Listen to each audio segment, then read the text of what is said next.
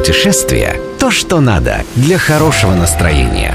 «Вояж» – бортовой журнал «Радио 7» на семи холмах – Привет, с вами Ольга Яковина. Сегодня у меня для вас порция хороших новостей, касающихся виз и правил выезда за границу. С октября поменялись правила запрета на выезд для должников. Лимит задолженности, при которой вас не выпустят за границу, подняли. Теперь это не 10 тысяч рублей, а 30. Правда, это не относится к тем, кто задолжал по алиментам или по возмещению вреда здоровью. А вот все остальные категории проштрафившихся граждан могут вздохнуть спокойнее.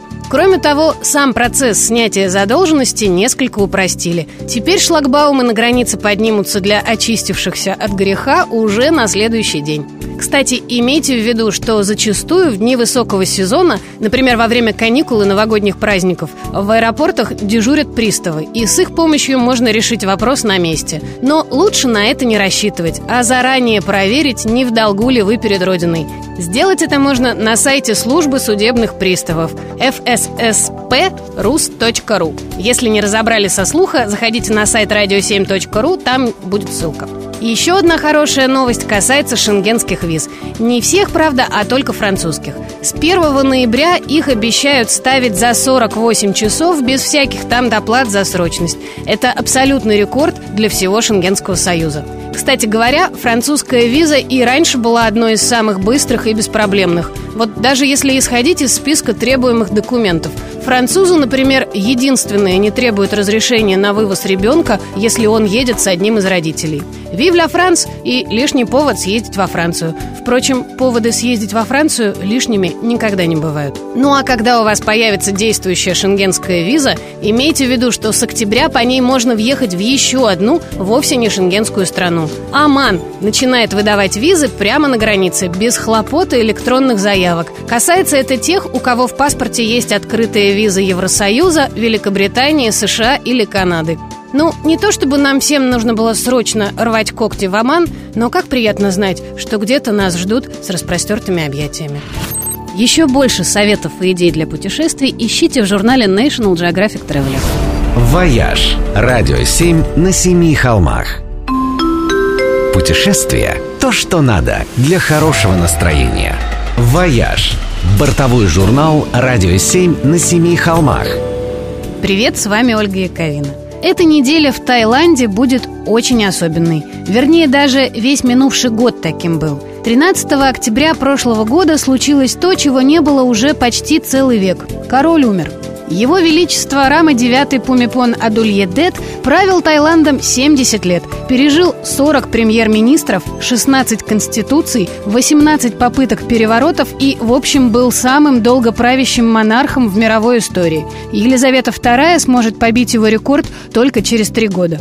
Рама IX родился в Штатах, учился в Англии и Швейцарии, превосходно играл на саксофоне джаз собственного сочинения, слыл неплохим художником, фотографом, писателем, конструировал мосты, плотины и парусники, получил патент на создание искусственных облаков, сумел добиться значительного увеличения благосостояния своих граждан, в общем, был и правда отличным королем. Недаром тайцы его так искренне обожали. Смерть любимого монарха стала для них действительно большой печалью. На целый год в стране был объявлен траур.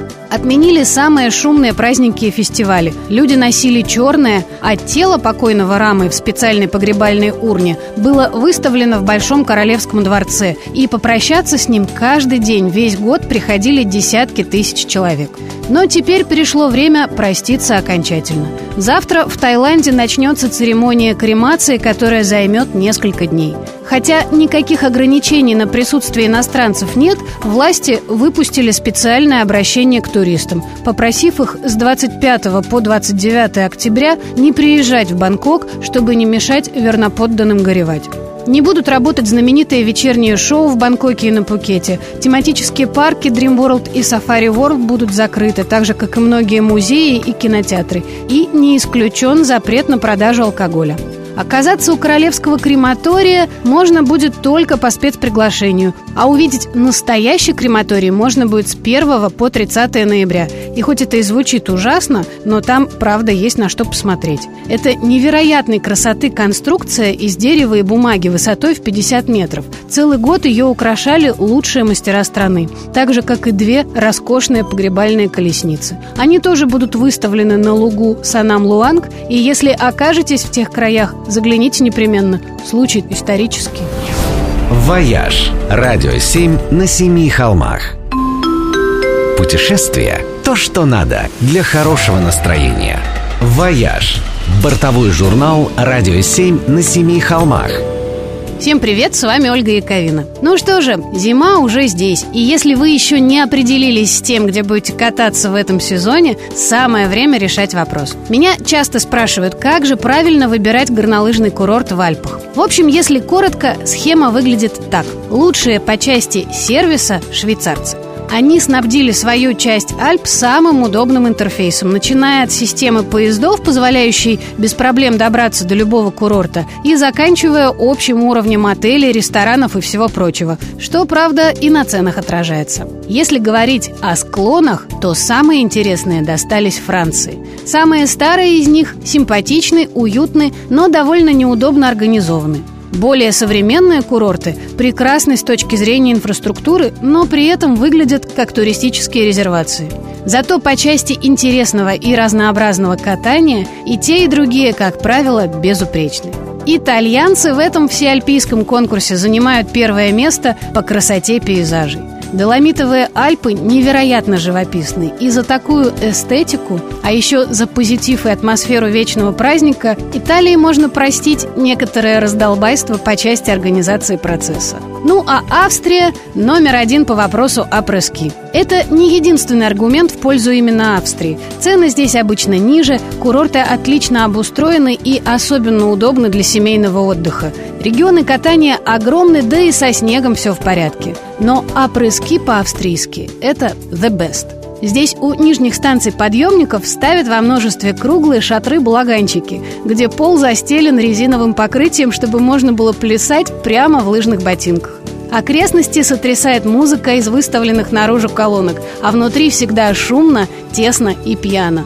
Пиво, шнапс, коктейли льются рекой, и то и дело кто-нибудь задирает вверх очередной шот с криком «Цоп-цоп-цоп-цоп-цоп! Prost!»